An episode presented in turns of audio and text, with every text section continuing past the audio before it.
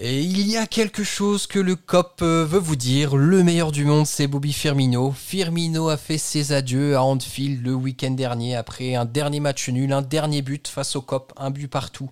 Contre Aston Villa, on va rapidement parler de ce match et parler de ce qui est vraiment important pour nous, le départ de plusieurs légendes du club euh, qui ont fait leur dernier match à Anfield. On parle de tout ça juste après le générique.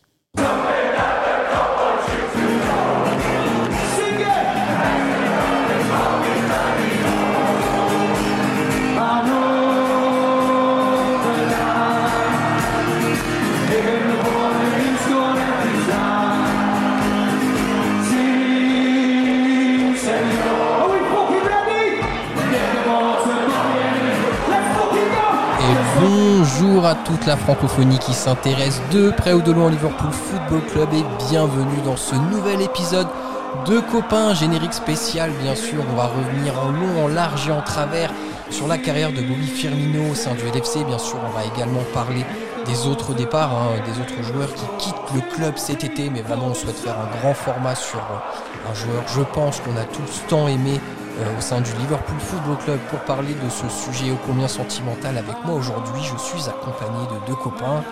Le premier copain, la caution sagesse de ce podcast, c'est Just. Salut Just, comment ça va? Salut à tous les copains. Eh ben, écoute, ça va plutôt bien. Euh, un petit point de tristesse évidemment, euh, mais, mais très content de, de, pouvoir en parler avec vous ce soir.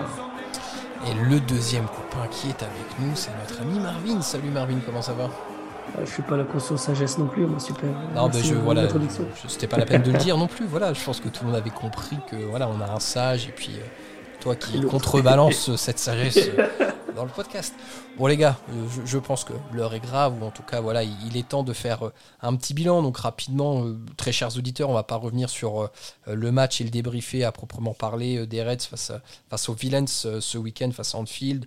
Un but partout égalisation Bobby Firmino euh, suite à son entrée en jeu en seconde mi-temps. Ce match marque un tournant euh, bah, dans l'époque merveilleuse qu'on a quand même vécu avec le Liverpool Football Club parce que c'était la dernière présence à Anfield de quatre joueurs qui ont quand même connu beaucoup de choses sous Klopp.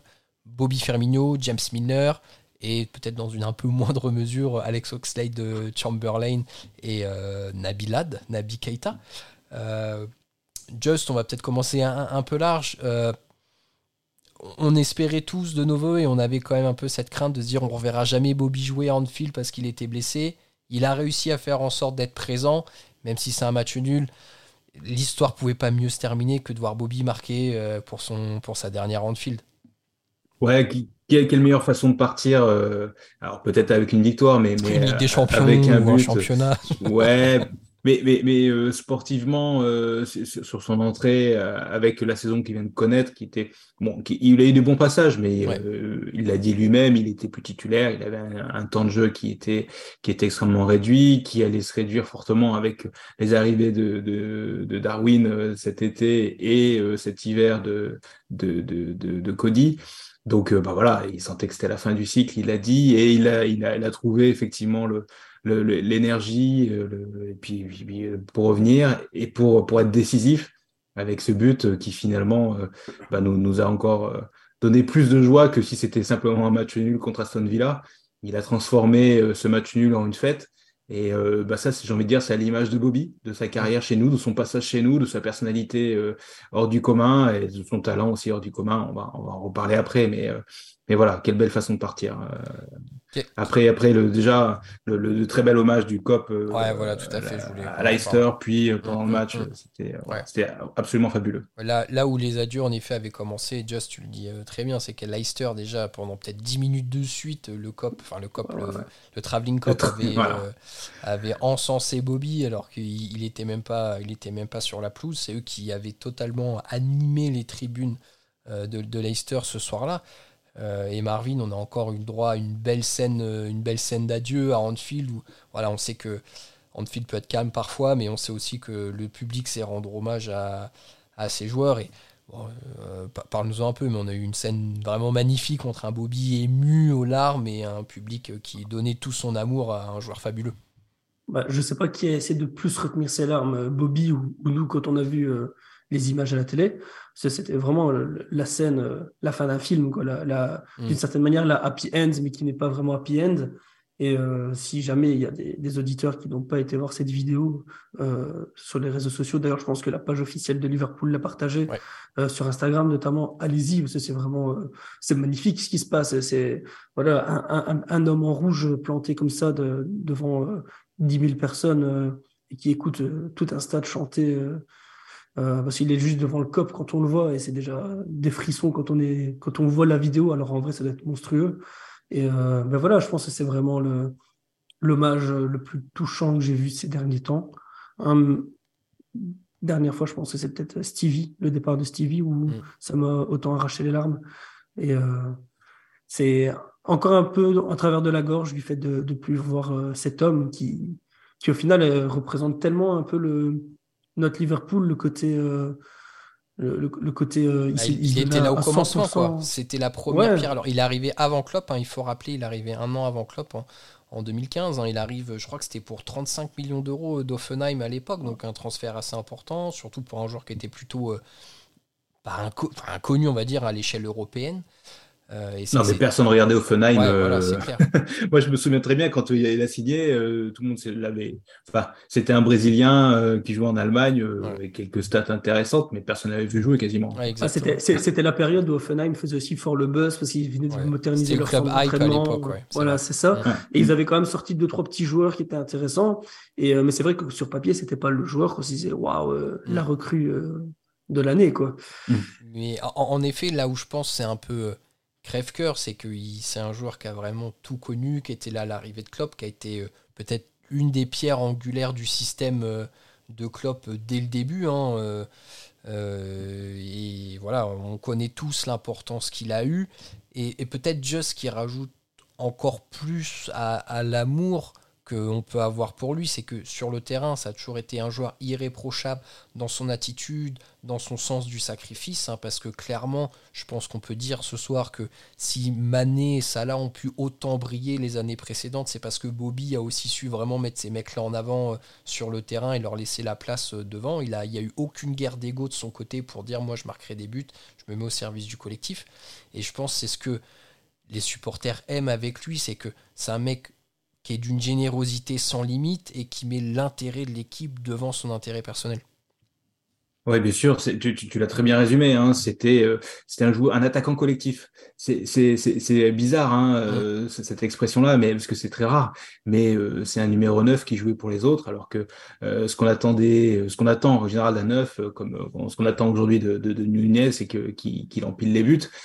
Et je me souviens moi quand il arrivait, donc c'était encore Brendan Rodgers, l'entraîneur des Reds, euh, on ne savait pas où est-ce qu'il jouait en fait.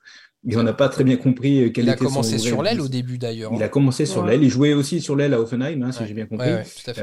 et, du coup, le, mérite de Klopp, c'est de l'avoir replacé dans la position de, du Firmino, une espèce de 9,5, mais, mais il a été le, cœur de cette équipe.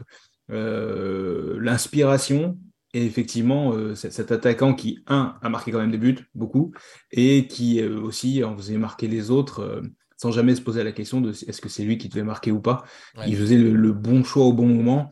alors il y avait quelques trous d'air aussi. Parfois on oubliait un peu Firmino. On s'est dit, putain, il est passé où Tu vois, pendant peut-être 20, 30 minutes. Un peu comme le fait Cody en ce moment. C'est pour ça que ben, voilà, il y a des similitudes énormes entre ces deux joueurs. Mais, mais euh, Bobby, c'était Bobby, c'était euh, l'inspiration, la créativité et euh, toujours au service de l'équipe. Et effectivement, voilà, tu l'as bien résumé au niveau de son attitude. Et surtout une humilité dingue. Moi, c'est quelque chose qui m'a toujours impressionné ces joueurs, c'est que il est humble, mais un truc de dingue.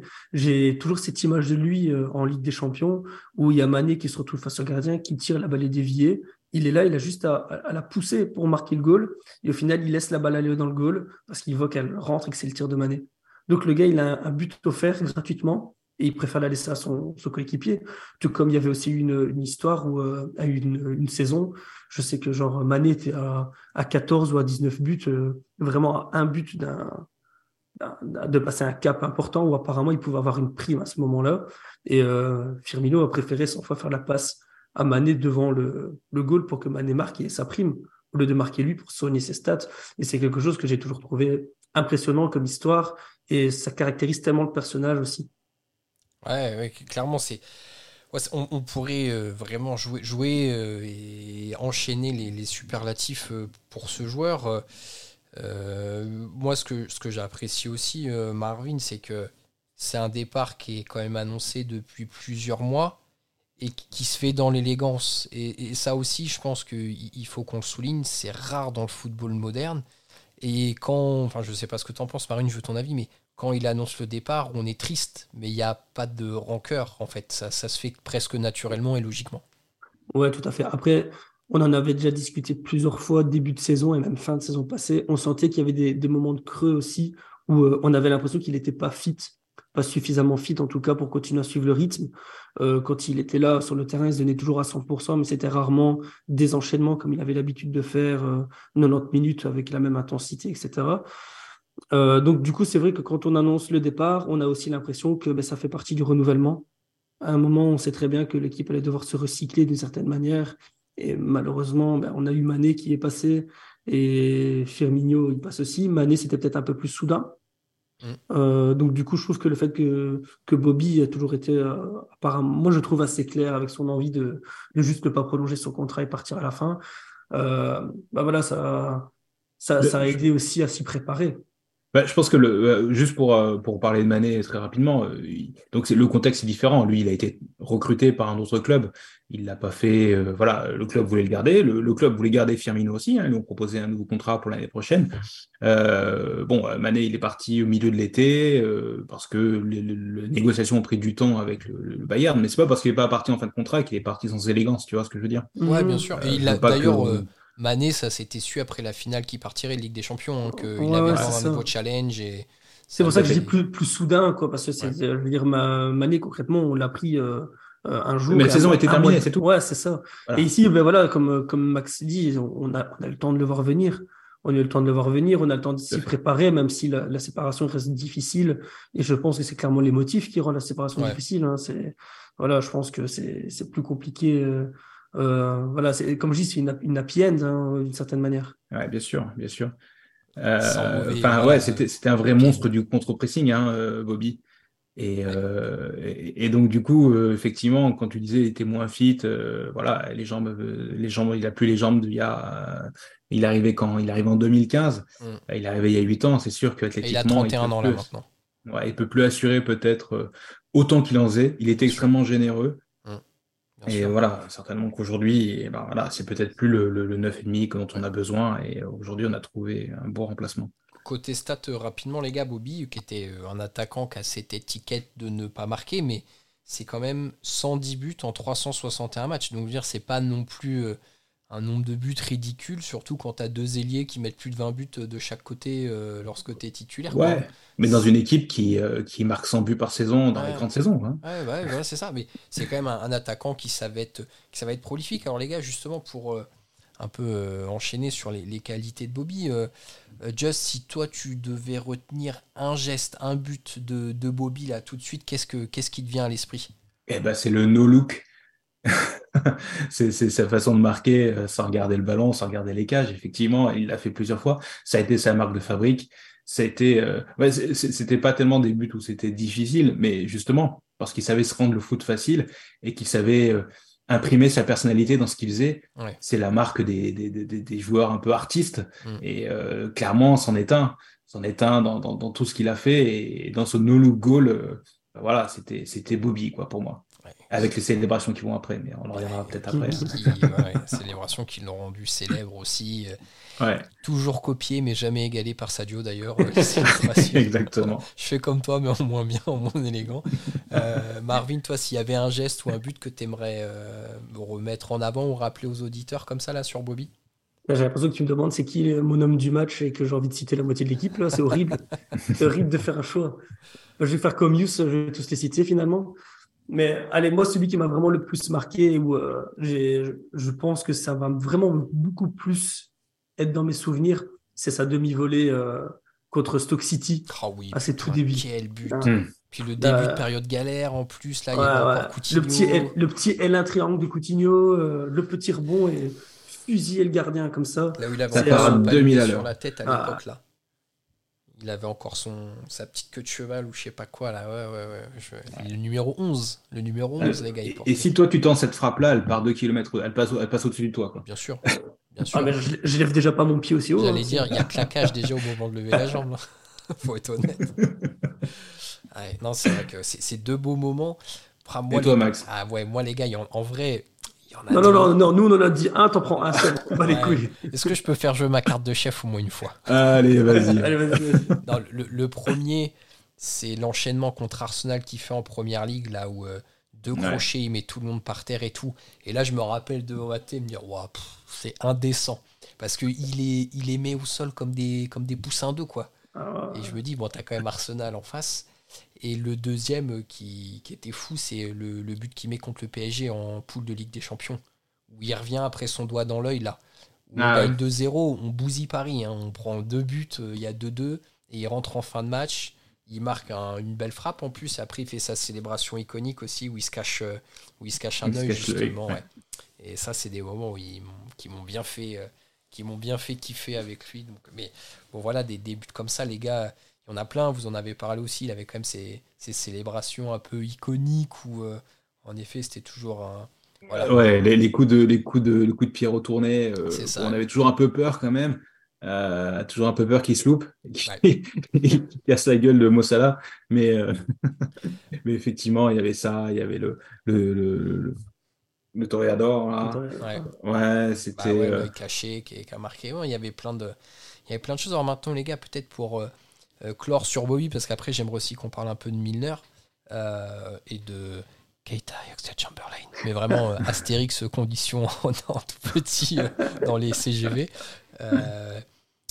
Just, selon toi, Bobby Firmino est-il une légende du Liverpool Football Club, sachant que, hein, je rappelle, donc 110 buts en 361 matchs, 8 saisons avec les Reds, une première ligue, une ligue des champions, une coupe du monde des clubs. Enfin, en fait, il a gagné tout ce que, tout ce que le club bah, pouvait gagner en termes de trophées. Est-ce que pour toi, Bobby est une légende du Liverpool Football Club?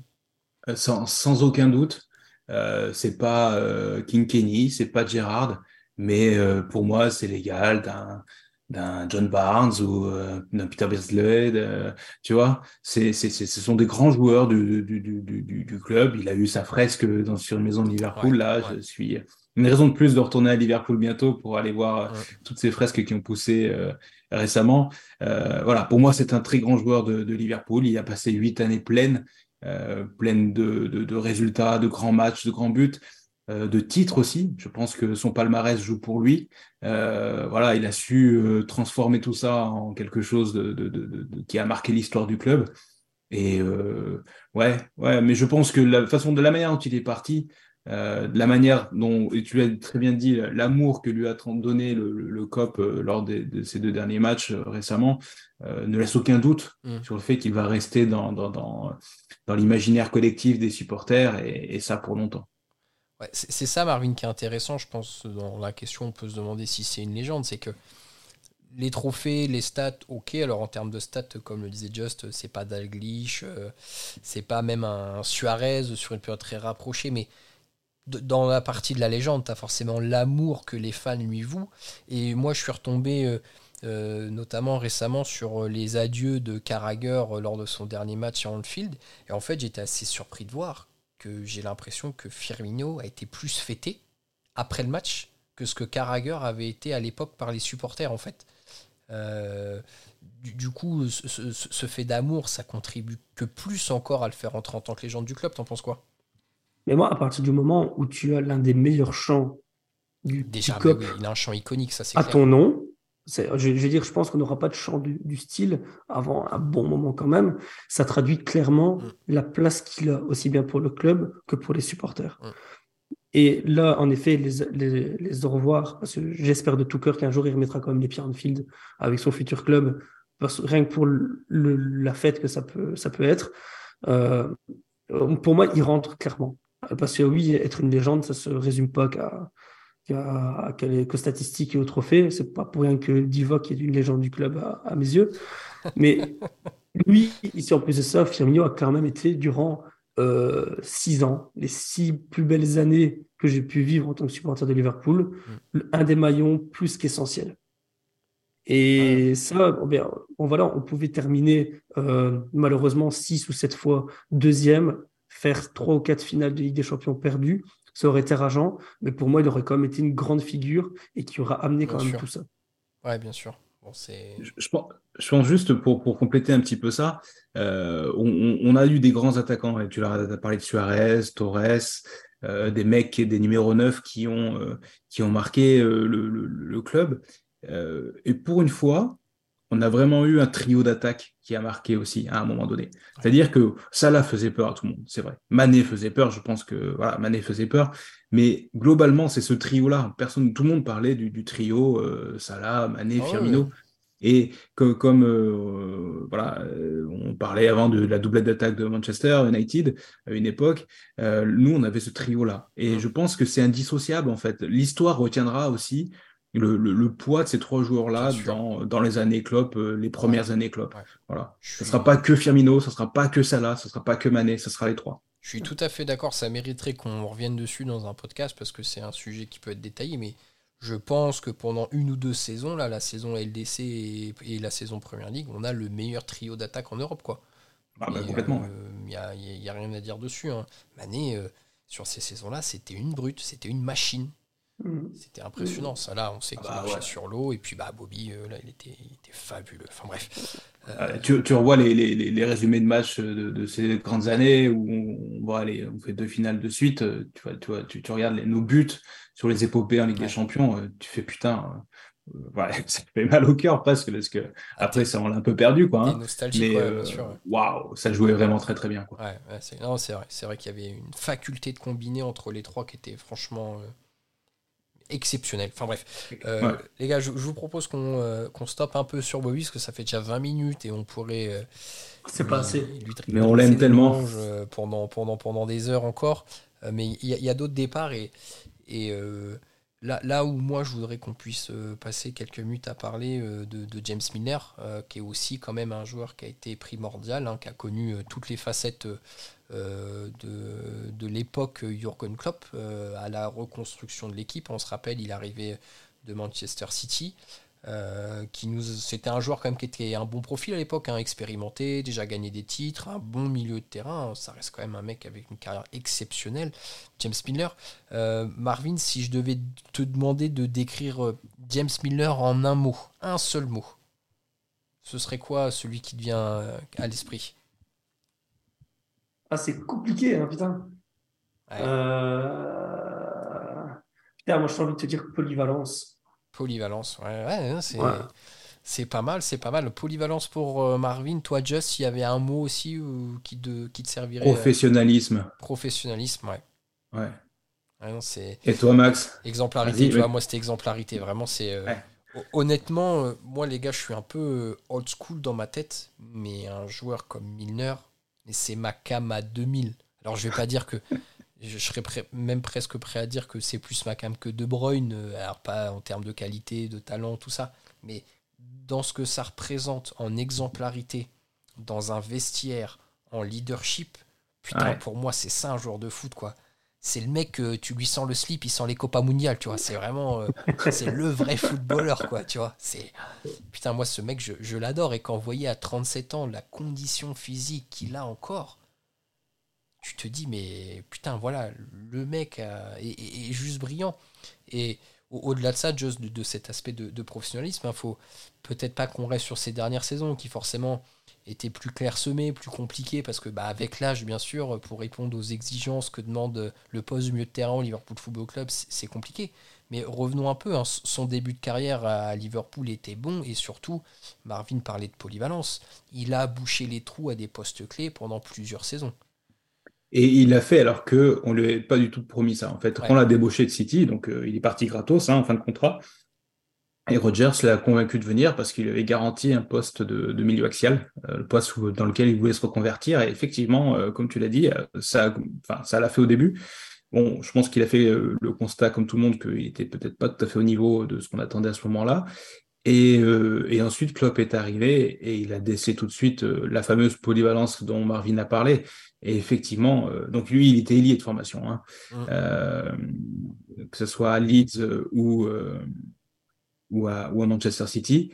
Et euh, effectivement, elle a cette capacité à jouer euh, sur ses deux pieds, sur les deux côtés, sur l'aile, devant, derrière. Euh, je pense qu'on l'a vu partout, sauf attaquant en défense centrale et gardien, effectivement. C'est clair. quoi que ça aurait pu arriver.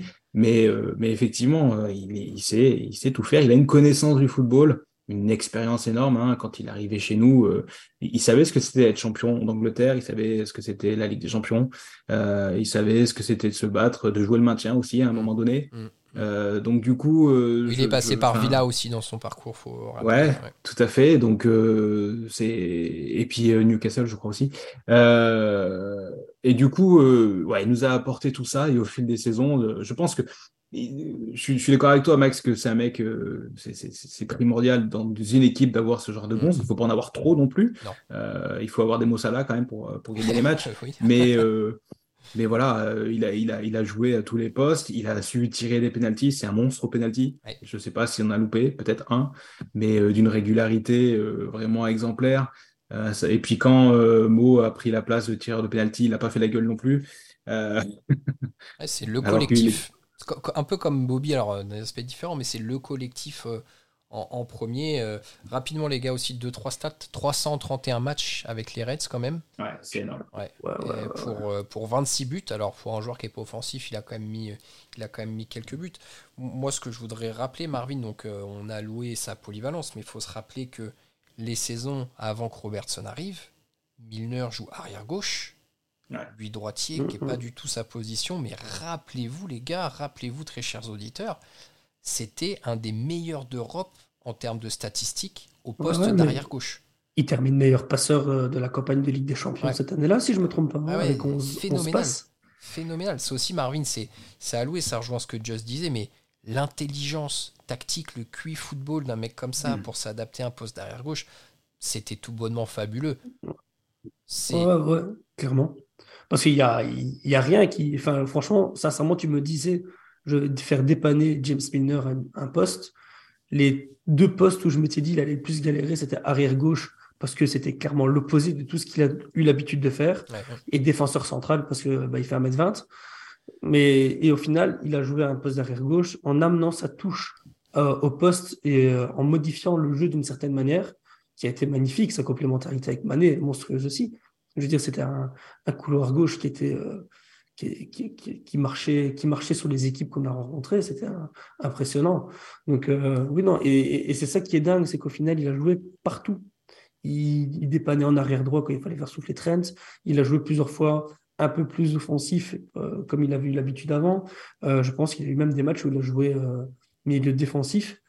c'est le gars, tu le fais monter, une consigne, il l'applique il fait descendre, il râle pas. Euh, je, vais, dire, s'il était vice-capitaine, c'est pas pour rien. Quoi, c'est clair. Mm. Et... Mais Klopp voulait le garder aussi. Hein, tout à fait. Il y avait une hein. prolongation, exactement ce que je voulais dire. Il y a une prolongation qui lui a été proposée aussi. Je, pense qu'il y a une raison. Et là où. Alors, c'est mon avis personnel, j'ai pas d'infos, je ne suis pas insider. Euh, mais là où moi, je, je crains pas dans l'équilibre de l'effectif le départ de Bobby le départ de Milner dans un vestiaire est quelque chose qui me préoccupe plus, même si voilà, on a des leaders et le, vestiaire de Liverpool est bien cadré. Mais je pense qu'un mec comme James Milner avait vraiment euh, un rôle très important, euh, très important dans le vestiaire. Au même titre, Just, et euh, ton avis là-dessus est le, bienvenu, je pense que sans un James Milner dans notre équipe, on n'aurait jamais connu une explosion d'un Jordan Henderson comme on l'a eu comme on l'a eu, parce que son explosion a quand même coïncidé euh, là où Milner était aligné dans le milieu de terrain. Rappelez-vous, à l'époque, c'était Milner, Endo, Wijnaldum, on n'avait pas encore de, de Fabinho, et euh, Henderson a vraiment commencé à exploser euh, au plus haut de son niveau à cette, à cette époque-là. Bah, il ne faut rien enlever à, Jordan Henderson, hein. ce qu'il a eu, il a cherché lui-même. mais c'est sûr que l'influence d'un Milner qui a suivi celle de Gerrard au début de la carrière d'Henderson, euh, a forcément dû euh, influencer euh, Jordan dans son professionnalisme, son, son caractère, son rôle, sa compréhension de, du rôle de capitaine, son leadership, effectivement, ça, je, je, je n'ai aucun doute. Et je pense que, et j'en suis persuadé que Milner a influencé un grand nombre de joueurs du, du, FC Liverpool. Euh, moi, je partage un peu moins ta crainte avec, son, avec son départ dans son rôle de, du vestiaire, puisque Anderson va certainement le reprendre et le garder. Euh, Van Dyke arrive à peu près euh, à l'âge où il va arriver avec la, le, le, le, même rôle. Euh, bon, on ne sait pas ce que va devenir Matip, mais voilà, il, a à peu près le même âge. Je, on a un vestiaire qui est plutôt relativement âgé. Ouais, alors Matip, pour, le coup, je le vois pas du tout comme un leader, mais après, tu as un mec comme Robertson aussi, pour le coup, qui Robertson, tu as raison, est, quand même assez. Hmm. Donc, je, ne suis pas très inquiet. On a un vestiaire expérimenté quand même. Puis on a un club hein, quand même, je pense qu'en termes de voilà de, de manager, de ouais. gestion d'hommes. Ouais, ouais, je pense qu'il y en a beaucoup qui en parlent un peu plus euh, cette année parce que peut-être les langues se délient, mais euh, il est quand même il est compliqué au quotidien, euh, des fois, Klopp. Hein. Ah oui, oui, bah, et puis bon, ça fait un moment qu'il est là, donc forcément, les... Mm. tu vois les défauts sur la longueur aussi. Donc, moi, Marvin, peut-être dernier truc pour illustrer aussi le, le, personnage qui est, qui est James Milner. Alors, on sait qu'il est annoncé euh, du côté de Brighton, ce qui est vraiment. je suis très content pour lui, parce que c'est quand même un beau club pour finir sa carrière, surtout le Brighton de De Zerbi, euh, c'est très cool. Moi, ce qui, là où je me suis dit que c'est le mec simple qui cherche pas à tirer la couverture sur lui, je sais pas si vous avez vu son post sur les réseaux pour son dernier match à Anfield, euh, sur Insta. ah, c'est quand il va signer un drapeau, c'est pas ça? Non, non, il met, il met sur son Insta, il met une photo après le match et il dit bah, en gros, désolé de ne pas avoir pu faire mieux qu'un partout. Et il met juste un hashtag euh, once, always, uh, once red, always red, c'est tout. Il tire pas du tout la couverture à dire euh, thank you, farewell, machin et tout. Le mec, euh, tu vois, jusqu'au jusqu'au dernier moment, dans l'insimplicité. C'est aussi ça qui le caractérisait. Ah, mais après, dans, dans son caractère, dès qu'il a rejoint les réseaux sociaux, je trouve qu'il a fait des masterclass sur masterclass. Hein, c'est vrai. C'est tout à fait vrai. Oui, c'est vrai qu'il y a eu une période là, ça s'était un peu calmé, un moment où c'était limite ah. devenu un même. Ah ouais, clairement. oui, il a beaucoup d'autodérision. Euh, euh, James, il a, un, compte Twitter euh, parodique, Boring, James, Miller. qui existait sur lui avant qu'il signe à Liverpool. Hein. Oui, oui. Euh, qui est assez caricatural, mais très drôle aussi, mm. qui est souvent bien, pas toujours très drôle. Enfin, voilà. il, a, il, a, quelques beaux tweets euh, et, une belle caricature du mec super chiant, alors qu'on a l'impression que c'est pas du tout ça, en fait. Non, c'est clair. Euh... Non, parce que quand tu, quand tu le vois dans les vidéos euh, du club, etc. oui, non, il est plutôt. J'ai même eu l'impression que Anderson, Robertson, pardon, et lui, je pense que dans les vestiaires, et en dehors des vestiaires, ça doit être vachement. Ouais, ouais ils s'entendent bien, visiblement. Ouais, ouais, c'est ça. Qu'est-ce que, qu'est-ce que le Ribena peut pas faire faire à des hommes euh, même question pour Bobby, les gars, qui est peut-être un peu plus ambigu, mais Just, est-ce que Milner, pour toi, il part en tant que légende du Liverpool Football Club? Oui, pour moi, il part comme une légende, effectivement. Il est là dans les moments forts, euh, dans, une période extrêmement euh, importante du, club, c'est-à-dire le retour, le retour au plus haut niveau européen et, anglais. Euh, il a joué un rôle majeur dans toutes les grandes campagnes, même si c'est pas toujours été un titulaire indiscutable, mais il a joué quand même beaucoup de matchs titulaires à ce moment-là. Euh, est-ce que est-ce que c'est voilà, c'est pas peut-être pas Bobby, mais euh, effectivement l'histoire retiendra James quoi. Et, ce qui est incroyable, c'est que James Miller, il aura fait une carrière exceptionnelle, c'est-à-dire que c'était l'un des plus jeunes joueurs à commencer en première ligue. Il a commencé à 16 ans et quelques, donc il a une carrière extrêmement longue. Il, il a beaucoup joué cette année, euh, même si c'est des bouts de match, parce qu'il n'est pas loin des, des, records de, de, matchs en PL. Et sa carrière, aussi longue qu'elle soit, elle sera marquée par le saut du Liverpool FC quand même. Donc c'est un joueur majeur déjà de la Première Ligue, et sa carrière est marquée par le FC Liverpool. Donc oui, oui, oui, c'est une légende. Clairement, Marvin, toi, tu partages l'avis de Just, le fait que James est également une légende du Liverpool Football Club. Bah, clairement, par, parce qu'il nous a amené, parce qu'il a pu accomplir avec le club.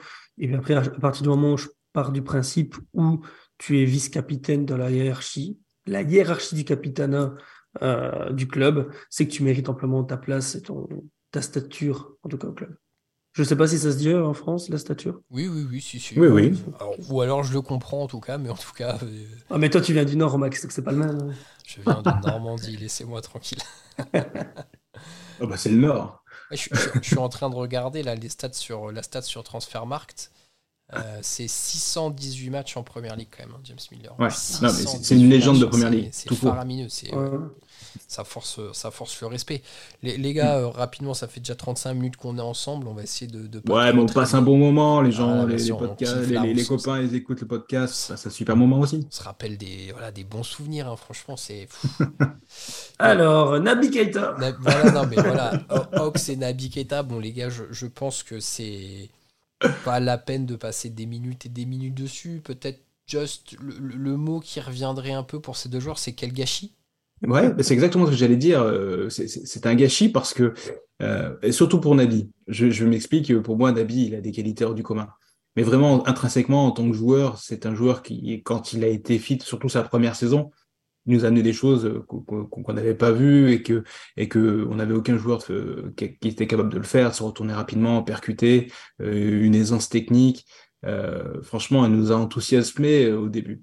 Et puis après, bah, le gâchis, tu l'as dit, c'est une, une ribambelle de blessures quasi permanente en fait qui l'a empêché euh, de participer au grand match, qui l'a empêché de s'épanouir, qui l'a empêché de devenir un titulaire indiscutable, euh, malgré. Euh, et pourtant, quand il était bon, bon, il y a cette finale perdue contre la deuxième contre Madrid où il est titulaire, par exemple, au finale de Ligue des Champions. Hein. Donc, c'est pas un joueur anodin non plus dans, dans l'histoire du, du, du, du, club mais, euh, mais il part, euh, on n'est pas, on n'est pas spécialement triste, on se dit bah ça l'a pas fait avec toi, euh, tant pis. mais c'est vrai que il passe un petit peu pour le plus gros accident industriel de l'ère Klopp. 60 millions, on rappelle, 60 hein, millions. Et puis voilà, un gros imbroglio avec les Red Bull pour son achat, acheter un an à l'avance, blablabla. Euh, il revient de blessure, il y a eu les cartons rouges aussi, et puis euh, bah, des doutes un peu sur sa manière de, de, de, de s'entraîner ou, tout, tout, ça, parce que enchaîner autant de blessures, en, je sais pas, il a fait 5 ans, je crois, à, à Liverpool, c'est quand même bizarre. Quoi. Ouais, Marvin, est-ce que tu as un autre avis? Alors, on a vu l'axe sur euh, Keita, il y a aussi Oxley Chamberlain. Comment tu décrirais, toi, leur passage ou leur histoire au LFC je ne vais pas dire décevant, parce que je trouve que c'est fort négatif comme terme, mais euh, tout de même un peu, parce que j'avais cette sensation de qu'ils pouvaient vraiment amener plus au final que ce qu'ils ont fait.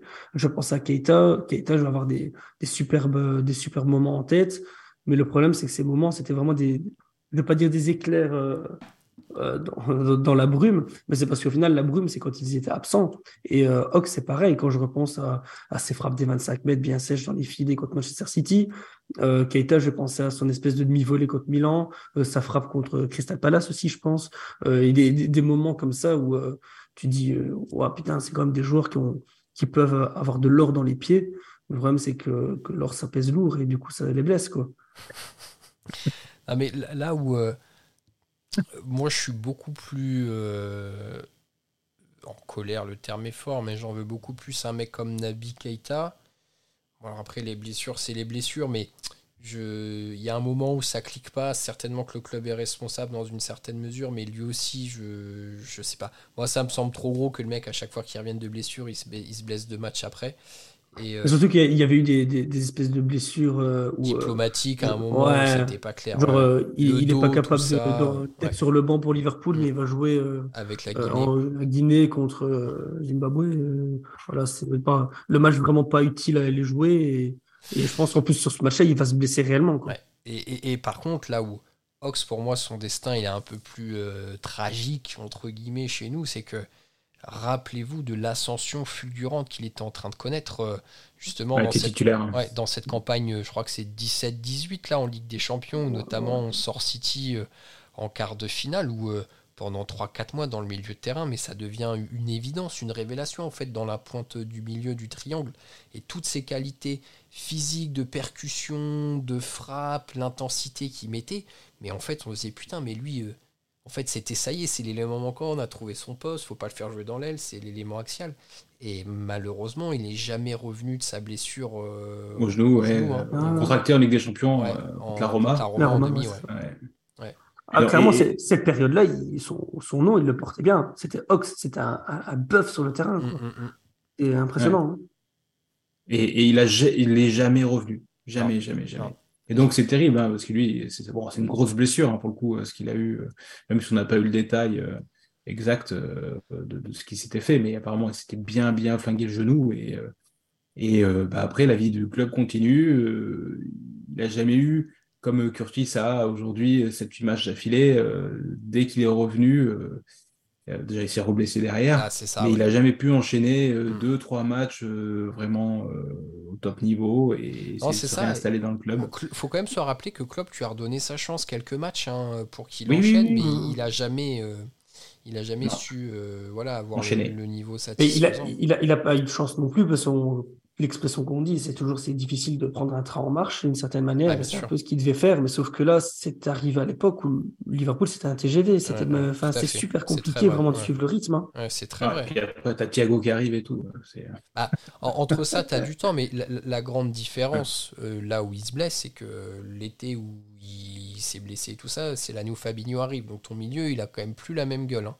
Là, mm. déjà, tu as Fabinho maintenant en numéro 6. Tu as Henderson et Wijnaldum qui commencent à être au sommet, euh, au sommet de leur art. Donc, euh, bah, c'est aussi de dire, euh, tu as trouvé ton équilibre comme ça.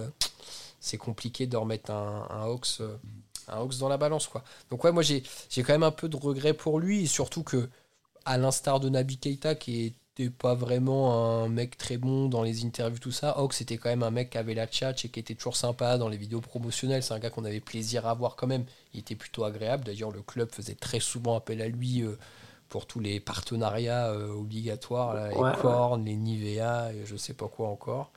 Donc, euh, ouais, un petit peu, un petit peu d'amertume. Je pense que voilà, il est, c'est un peu un gars qui est passé à côté de sa carrière quelque part. Ah, il avait payé cher aussi. Hein. Ouais, ouais, ouais. 30, 35 millions peut-être Arsenal à l'époque, quelque chose comme ça 30, 35 euh, Je peux te retrouver ça, euh, je sais plus. Bon, c'est un gars qui est passé à côté. Dans mon fichier Excel où je trace tous les, tous les bon, c'est quand même un mec hein, sur son CV qui aura fait Southampton, Arsenal et Liverpool. Bon, euh, ça reste quand même, ça reste quand même correct, mais euh, ouais, donc voilà, bon, les, les, gars, 4, 4 départs du coup dans le milieu de terrain euh, cet été. Hein. on, va pas entamer la discussion du mercato, euh, on reviendra dessus un peu plus tard, mais ça devrait vraisemblablement ouvrir les portes à des arrivées. On rappelle hein, les, les, noms qui reviennent avec assistance c'est McAllister et Mount pour le moment. Donc on verra si ça nous permet de, de et, et, à des jeunes comme, comme Icetic ouais. Ouais, ouais, ouais, tout à fait. J'espère que Bajcetic saura gagner un peu de temps de jeu la saison prochaine. Et pourquoi pas s'installer petit à petit dans la rotation de l'équipe première, ce serait bien. Mais il va falloir qu'il prenne un peu de volume musculaire euh, quand même. Il est un peu 38 millions d'euros. 38 Oui. 38. Pour, pour, une année de contrat. C'était ah extrêmement cher quand même. Oui, c'est cher. Ah. Ouais. ah oui, oui, oui, c'est. Oui, on avait de gros espoirs en lui. Oui. Si on a Mason Mount, j'espère que le destin ne sera pas le même. Ce serait dommage. Bon, après, Mount, euh, on a envie de dire que tous les, les six premiers clubs du classement de, Première Ligue euh, sont sur lui. Hein. Mm, euh, je pense que c'est hot, property. ouais. Ah, il est anglais. Il a cet avantage d'être anglais. Ouais, comme bon, McAllister, les rumeurs nous, nous l'envoient très fortement. Mm. Euh, Declan Rice aussi, visiblement tout le monde a un œil dessus. Euh, il, serait très, il aurait très envie de partir de West Ham. mais Declan Rice, ça va être super cher, hein, c'est pas pour nous. Hein. Euh, ouais. ouais. Je crois que West Ham à mettre genre 120 millions, un truc comme ça, un truc délirant. Parce que, bon, bon, après, les gars, on va clore le podcast, mais parce que c'est plus du tout le propos. Mais Declan Rice, Rice, il est bon, il est physique et tout. Mais enfin, ça vaut pas 120 millions, hein, jamais de la vie. Hein. Si, si, c'est quand même costaud. C'est quand même costaud. Mais moi, pour moi, c'est pas un profil qui nous conviendrait. Non, mais oh, il est fort. Ok, les gars, ils jouent à West Ham. 120 millions, tu vois.